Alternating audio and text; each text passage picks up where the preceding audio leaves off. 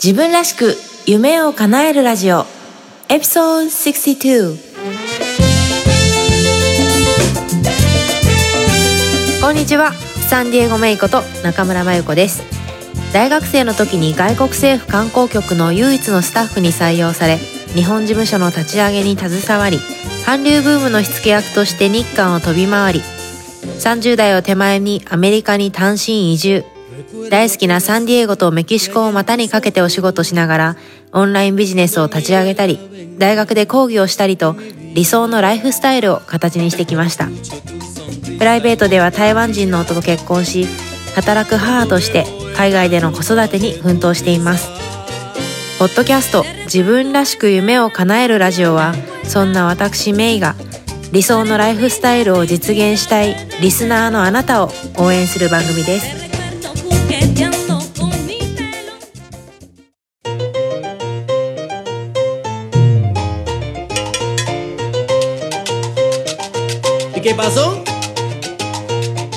こんにちはメイです。さあ今週も楽しい楽しいポッドキャスト始めていこうと思います。えー、ところで皆さん最近何か楽しいことはされてるでしょうか、えー、私はですねなんと今日から、えー、また日本からお友達が遊びに来てくれるっていうのでね、えー、後で迎えに行こうと思ってるんですけどこの友達ねここ数年毎年のように 遊びに来てくれててこの話昔しましたかね？してたらごめんなさい。何回目かな？もう今回で6回目ぐらいになるんじゃないかなサンディエゴ。であの決してねアメリカに興味があるとか英語ができるとかいう友達じゃなくてあのむしろできない友達なんですけど でも毎年来る。なぜか。マーク・アンソニーのコンサートがあるからですマーク・アンソニーってあのジェニファー・ロペスの元夫で、えー、サルサの王様キング・オブ・サルサですねって言われてる歌手なんですけどえっ、ー、と一番最初にコンサートに行ったのいつだったかな？2014年とかだったのかな？ちょっと昔のブログを引っ張ってみないと分かんないですけどそうそれ以来もう私もですけどハマっちゃってっていうのがやっぱりね歌が上手い人っていうのは本当に上手いんですねっていう。うん。だからこうやっぱ CD で聴くよりも上手いっていうんですか？CD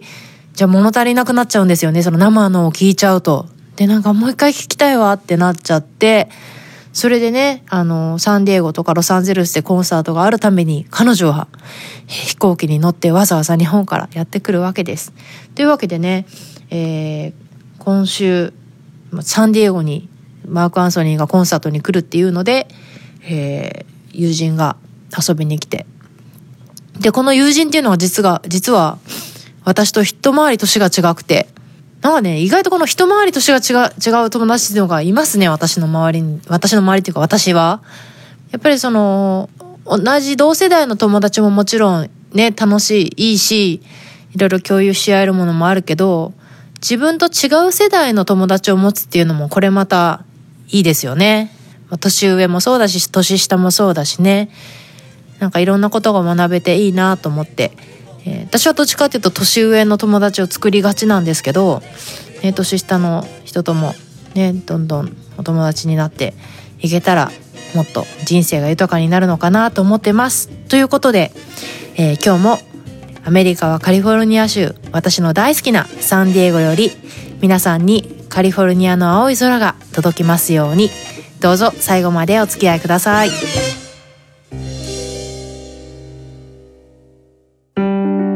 自分らしく夢を叶えるはい、えー、今日はなんとお金の話をしようと思います。ね、ずっとね、しようかなしようかなと思いながら、なんかこうきっかけがなかったんでできなかったんですけど、今日は別に特にきっかけがあるわけではなく、なんかやっぱ今日はお金お金の話をついにしたいなと思ったので、えー、してみようと思います。と言ってもね、私もそのお金とのコミュニケーションがもともと上手だったわけではないんですよ。で、お金とのコミュニケーションが上手になったなーって最近は思ってるんですけど、きっかけはですね、私の場合は結婚でした。えっ、ー、と、結婚して、えー、旦那さん台湾人じゃないですか。いわゆる歌人なんですね。中華系の人なんですよね。やっぱりユダヤ系とか中華系ってお金持ちのイメージあるじゃないですか。お金のノウハウというか、ね、お金の増やし方とかに、なんかこう、長けているイメージってありますよね。で、私が彼とか彼のかあの家族から学んだのは、やっぱりそのお金との付き合い方とか、お金に対する考え方だったんですよ。で、まあ今幸いね、アメリカの家、ね、えー、うちはベッドルームが5つ、そしてバスルーム、フルバスルームが3つ。フルバスルームというのは、えー、おトイレとバスタブ付きのシャワーがついているバスルームが3つお家にある。そんな、えー、素敵なお家に住ませてる、もらってるんですけど、さらにローンなどありませんという、本当にね、あの、金銭的に恵まれた状態で、えー、生活させてもらってます。えー、ここ数年ですね、えー、アメリカも景気がいいのか、家の価格っていうのがどんどん上がってて、私たちが家を買ったのは、もう5年前、ちょうど5年前ですね。あの、2014年の節分だったんで、家、あの、引っ越したのが、ちょうど5年前ですね。5年前に家を買ったんですけど、今、家の価値は、どんどん上がってて、当時よりも、日本円にすると1000万円以上上がってるんじゃないかなと思いますね。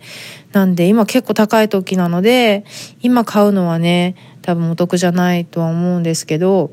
そんなわけで、どんどん家の価値が上がってて、で、このサンディエゴ、まあ、カリフォルニア、まあ、全体的に割とそうですけど、特に、えー、サンディエゴっていうのは、まあまあそこそこ大きな街、まあちっちゃいんですけど大きいみたいな街で、で、やっぱり移民が多いんですよね。もうメキシコはすぐ南側だし、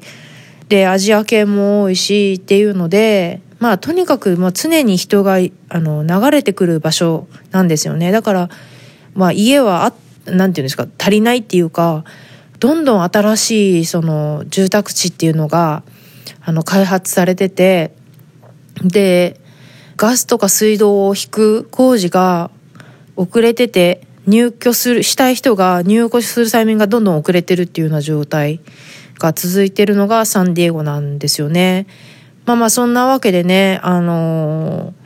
ちょっと話がかなりずれちゃったんですけど、まあ、そのサンディエゴっていうのは、まあ、今後どんどんまた人口が増えていく。で、まあ、家の価値はどんどん上がってる。で、まあ、そんな中でね、あのー、本当に自分が好きだなって思える家に借金なく、えー、家族でも過ごせてるっていうような、えー、状態なんですけど、で、話はずれちゃって、えっ、ー、と、今日はお金の話でしたね。で、えっ、と、その家族、あの、旦那さんとか、旦那さんの家族、旦那さんの家族は、あの、会社をやっている人たちとかもいたりして、で、まあそういう人たちを見てて、お金の使い方っていうんですかね、お金とのコミュニケーション、お金との付き合い方を見ていて、例えば、物を買うときに皆さんどういう判断で買う、買わないってしますか、私は昔は割と安かったら買ってたかなと思うんですよ。安い、数字が小さかったら買ってた。割と皆さんそんなもんだと思うんですよ。だって私たちのマインドセットの中でお金って使うとなくなるって思ってると思うし、少なくとも私はそう思ってて、だから、えっ、と、家計簿みたいなのも真面目につけてて、もともといくらあったものがいくら使ったからいくらになってみたいなことを細かくやってたんですよね。そういうものだと思ってたし親もそうしてたしだけどその旦那さんとか旦那さんの家族を見てると自分がそのお金を払って得るものとその自分が払うお金を比較してこれは本当にその価値のあるものなのかっていう考え方ですよね。で価値があるものなのかっていうのが欲しいかどうかとかまあ、それを得たら幸せ幸せ感じられるかハッピーかどうかとか体験として面白いかどうかみたいな判断なんですよね。その数字が大きいか小さいかとかじゃないんですよね。もちろん、ここで買うよりあっちで買った方がいいとか、これしか得られないのにこの数字は大きすぎるとか、もちろんそういう考えはするんだけど、かといってなんかこう安ければいいとは全然思ってなくてっていう考え方なんですよね。だしその日本でもねあの金は天下の回り物っていう素晴らしい言葉がありますけどあれ本当なんだろうなって思いますよねやっぱりどんどん使っちゃうでどんどん使うことでまたどんどん入ってくるみたいなねそんなことを学んで実践して感じてを繰り返してますね最近は。うん、だからだし一つやっぱりその何でしょうよく見かけるのがいやこれは高いから買わないっていう判断をしたじゃないですかするじゃないですか。でそれってでもそれ自分にどういうメッセージを発信してるかっていうとこれはお金で買うとしたら高いから自分はそんそんなものを持つ価値がないっていうことを自分に言っちゃってるってこと？わかります？言ってること。なんかうまく日本語で言えてない気がするけど。そのあこれ高いしなとか言って買わなかったら私はそのお金をかけるほどの価値のない人間だっていうことを自分に言っちゃってるってことなんですよ。でも何でしょうねお金も大事お金はすごい大事なんですよ。お金は大事。だけど同時に一番大事なのは私自身なんですよね。私、自分。で、その自分が、その自分のために何かをこう、どんどんその幸せになるとか、いい気持ちになるとか、生活が楽になるとか、まあ、いろんなものを自分に装備するためにお金を使う。そのために存在するものがお金なんですよね。なんかピンときますか？だから、いやーなんかこんなお金使っちゃったらって言っちゃってたらそんなお金を自分にかけるほど自分は価値のない人間だっていうことをどこかで認めちゃっってることになるからそうなるとますますなんだろう自分の存在価値っていうのは下がっていってしまうしまあお金もなかなか効率的にこう活用できないというかねそういう状態になっちゃうのかなっていうのを思っていてあともう一つはねあのそのさっきお金は天下の回り物だからバンバン使うって使ったら使うほど入ってくるって言ったじゃないですかそれ一つあるのともう一つはお金をもらうことに抵抗がある人が多いなって感じててもらい上手になるっていうのももう一つ大事なポイントかなと思うんですよ。で私もねこれこの部分に関してはまだまだなんか訓練が足りないというかね何かもらったらお返しをしないといけないって思うじゃないですか。でもちろんお返しをすることもいいんだけどなんかこうもらったらありがたくもらう。ただただもらうっていうただそそれだけのことをするだけで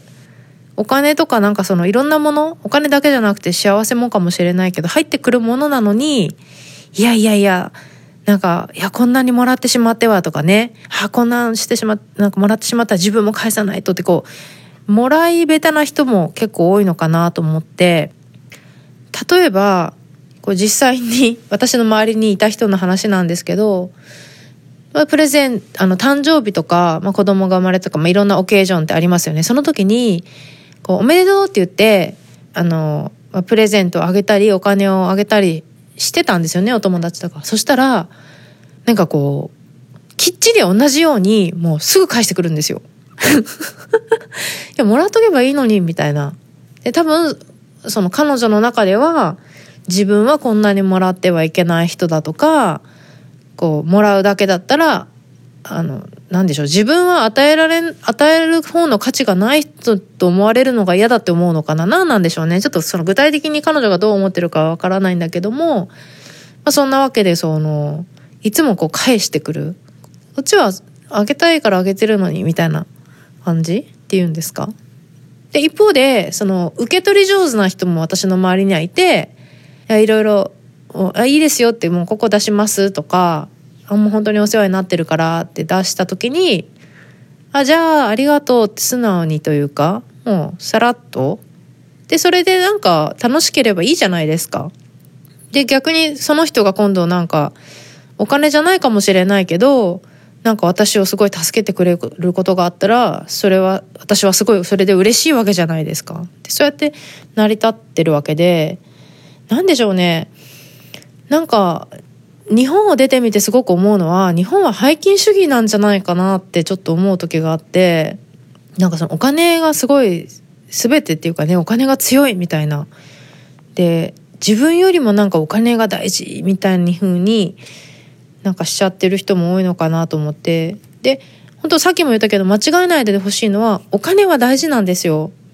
で去年もね日本に帰ってた時に友達と話してて「いやどうしようかな仕事辞めようかなって思ってる」みたいな話をして「いやでもね会社はなんか有給もいっぱいあるし何も考えないで仕事ができちゃうぐらいに自分はもうなん慣れてるし他の社員じゃなかなかがでなんかパッとできないみたいなんだよねとかって言ったら「めいちゃんってお金は大事だよ」って「そっか」って改めてなんか「お金は大事だよ」って言われると「お金は大事なんだ」って。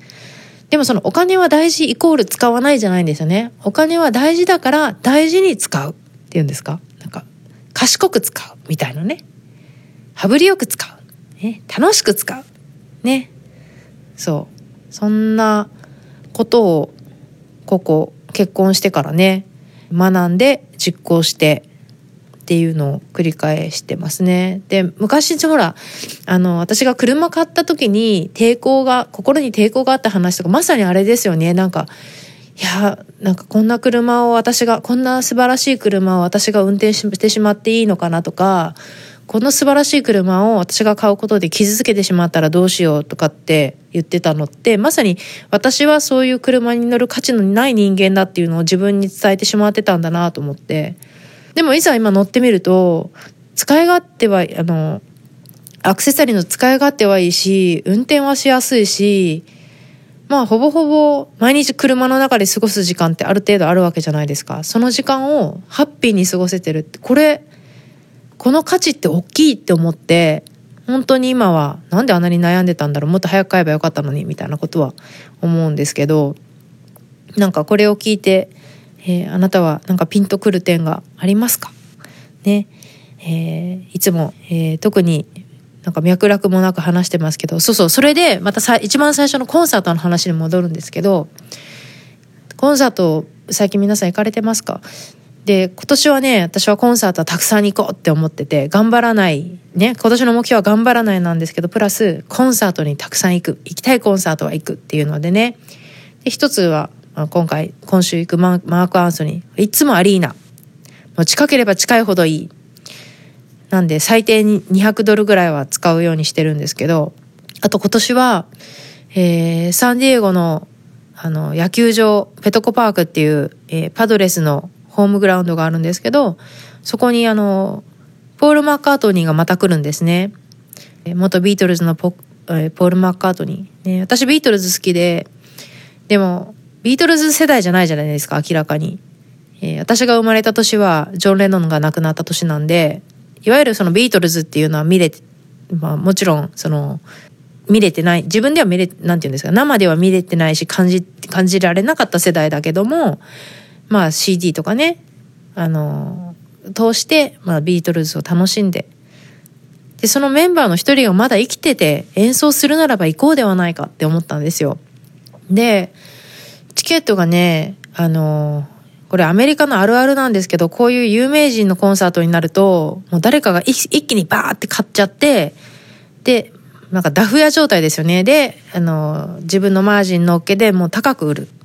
で、そういうこう、リセールっていうんですか？のチケットが売ってるサイトがまたあってそこも手数料をガンバンガンガン取るっていうので。でもこれ最後になるかもしれない彼のコンサートポール・マッカートニーのコンサートなんだからいい席で見たいじゃないですか。そんな野球場のなんかね彼がこうこう米粒ぐらいしか見れないようなところじゃなくてやっぱりアリーナでしっかりビートルズのポール・マッカートニーを見たと言いたい。一生の思い出にしたい。なんでね、アリーナを見たら、400ドルぐらいの席だったんですよ。で、400ドルの席プラス手数料とかそのサイトの使用料で、プラス100ドルで500ドルぐらいの席だったんですけど、上を言えばもっと何千ドルとかいうチケットもあったけど、まあそこまで出すことないかなと思ったんで、えー、まあ500ドルぐらいに収めましたけど、えー、6月に、えー、ポール・マーカートニングのコンサートに行こうと思ってます。で、実はなんか私の母も去年か一昨年ぐらいにパウル・マーカートニーが来た時に行ったらしくて、で、ビートルズの曲歌ってたって聞いたら、えー、なんかイエスタデーは歌ってたよって言ってたんで、イエスタデー歌ってくれるならいいじゃんと思って、他の曲知らないかもしれないけど、とりあえず行こうと思って。そんなわけでね、そうですね、経験に、物もね、いいけど、結構経験にお金を出すっていうのは賢いお金の使い方なんじゃないかなと思います。ちょっとね、話がちょっとあっちこっちになっちゃいましたけど、今日は、えー、お金との付き合い方、お金とのコミュニケーションっていうことで、えー、お話ししてみました。また、えっ、ー、と、お金に関しては思いつくことがあったり、なんか気づきがあったらね、ここでお話ししていこうと思います。自分らしく夢を叶える。今日の番組いかがでしたか？もし気に入っていただけたら、購読ボタンを押していただき、お友達にもおすすめしていただけると嬉しいです。ウェブサイトサンディエゴメイドットコムでは、今回の内容はもちろん、他にも元気の出て役立つコンテンツをブログバージョンでお届けしています。それから夢を叶えるスピードを上げたい。すでに自分スタイルを確立するために動き出している仲間とつながりたい方は、ウェブサイトサンディエゴメイドットコムからメイのメルマガにぜひご登録ください。自分らしいライフスタイルを形にするための無料ワークシートやポイントもウェブサイトでゲットしてくださいね。理想の働き方とライフスタイルを実現するために今やるべきことをできることから始めていきましょう。今日も最後までお付き合いくださりありがとうございます。それでは次回またお会いしましょう Have a great day! バイバイ